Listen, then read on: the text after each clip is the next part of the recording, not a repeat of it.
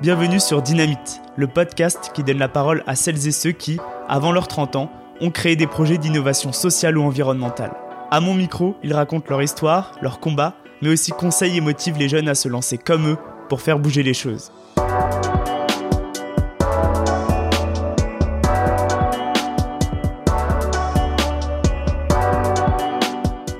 Les histoires inspirantes, c'est génial, mais j'avais aussi envie de vous donner tous les outils pour vous lancer. Avec les épisodes tips, je vulgarise en quelques minutes les étapes clés du lancement d'un projet impact et je vous donne quelques conseils. Allez, c'est parti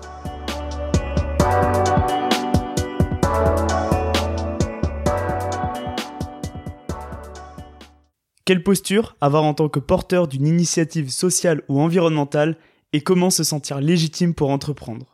Quand j'ai lancé ce podcast, je voyais l'entrepreneuriat impact comme la solution pour changer notre société.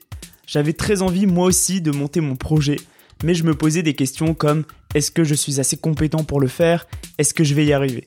Alors le fait de lancer Dynamite et de partir à la rencontre de ces entrepreneurs qui œuvrent pour résoudre des problèmes de société partout en France m'a permis d'apprendre beaucoup de choses et de changer de nombreuses croyances personnelles, notamment en termes de posture adoptée et de légitimité. Alors pour ce dernier épisode Tips, je te partage une liste de mes principaux apprentissages sur ces thématiques. C'est parti 1. Trouve ta voie d'engagement. Ça a été un vrai apprentissage pour moi. Il existe plein de solutions pour s'engager. Il n'y en a pas une meilleure que l'autre. Tu peux entreprendre mais aussi militer, t'engager par ton travail en étant salarié, essayer de faire bouger les choses dans les grands groupes, travailler dans la recherche, dans l'enseignement ou t'engager en politique. Ça te demandera peut-être une petite introspection. Qu'est-ce qui te fait envie? Dans quoi tu es bon? Quel impact tu as envie d'avoir? À toi de trouver la façon de t'engager qui te parle le plus. Mais vraiment, on a besoin de l'ensemble de ces modes d'action pour faire bouger les choses. 2. Sois réaliste sur les atouts et les limites de l'entrepreneuriat. Ça fait une suite avec le point d'avant, l'entrepreneuriat impact, c'est une voie d'engagement parmi d'autres avec des atouts et des limites. Les projets présentés dans le podcast montrent que ça marche, ça a de l'impact sur les personnes ou sur la planète, donc on a besoin de ces projets. En revanche, ça reste à petite échelle ça ne remplacera jamais le pouvoir d'action des politiques publiques. L'entrepreneuriat social est également ancré dans les règles de fonctionnement de notre société, et donc il est difficile de changer en profondeur le système en restant dans ce même cadre. Alors mon apprentissage, ça a été de voir l'entrepreneuriat impact à la bonne place, c'est-à-dire plutôt comme un engagement, une façon de se rendre utile et d'agir pour l'intérêt général. Par contre, il faut s'enlever ce poids qu'avec son projet ou avec euh, l'ESS, on va changer le monde. Aujourd'hui, je me sens aligné avec cette vision réaliste et non utopiste de ce mode d'action, que j'apprécie toujours beaucoup, évidemment. 3. Reste focalisé sur la cause. Résoudre une cause doit rester ton objectif fondamental et ta motivation de tous les instants. Tu te concentres sur un problème et tu testes des solutions. Si une solution ne marche pas, ce n'est pas grave, tu testes autre chose. Tu restes très souple à ce niveau-là. Et petit à petit, tu vas trouver les actions qui marchent bien. Enfin, quand le projet grossit, tu vas forcément chercher la stabilité financière pour le pérenniser mais n'oublie jamais la mission engagée de ton projet. C'est le cap auquel tu ne dois jamais déroger. 4. Et un impact total.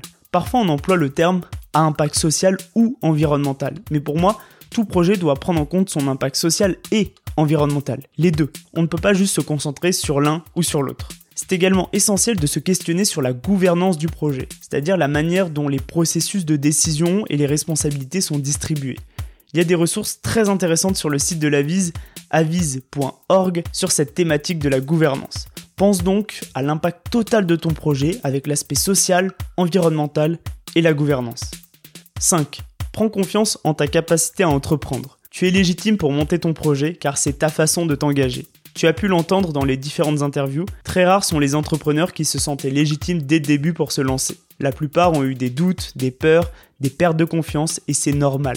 Tout le monde passe par ces étapes, alors toi aussi tu vas les traverser petit à petit. La légitimité se construit également par l'action. Tu n'auras jamais toutes les compétences. Tu les développeras en faisant, tu te planteras et tu apprendras. Je repense à Astrid de Tom et Josette qui dit littéralement On ne savait rien faire, on a dû tout apprendre. Je pense que c'est important par contre d'identifier dès le début ses atouts et les compétences qu'il nous manquent pour aller les chercher et surtout ne pas hésiter à demander de l'aide. Les gens sont prêts à aider, il faut juste leur demander. Parle donc de ton projet, écoute les conseils tout en gardant évidemment ton esprit critique. Mais vraiment, vas-y, fonce, tous les entrepreneurs que j'ai interviewés t'ont donné ce conseil. 6. Relativise l'échec.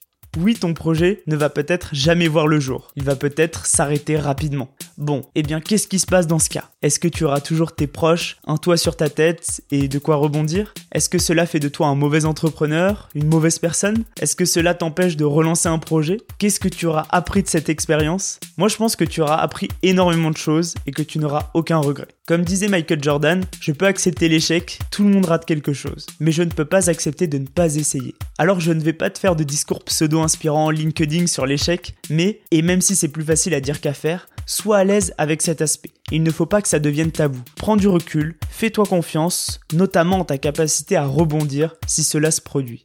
Pour conclure, c'est une liste d'apprentissages personnels, donc si tu as écouté les interviews, tu auras peut-être d'autres apprentissages et c'est vraiment top.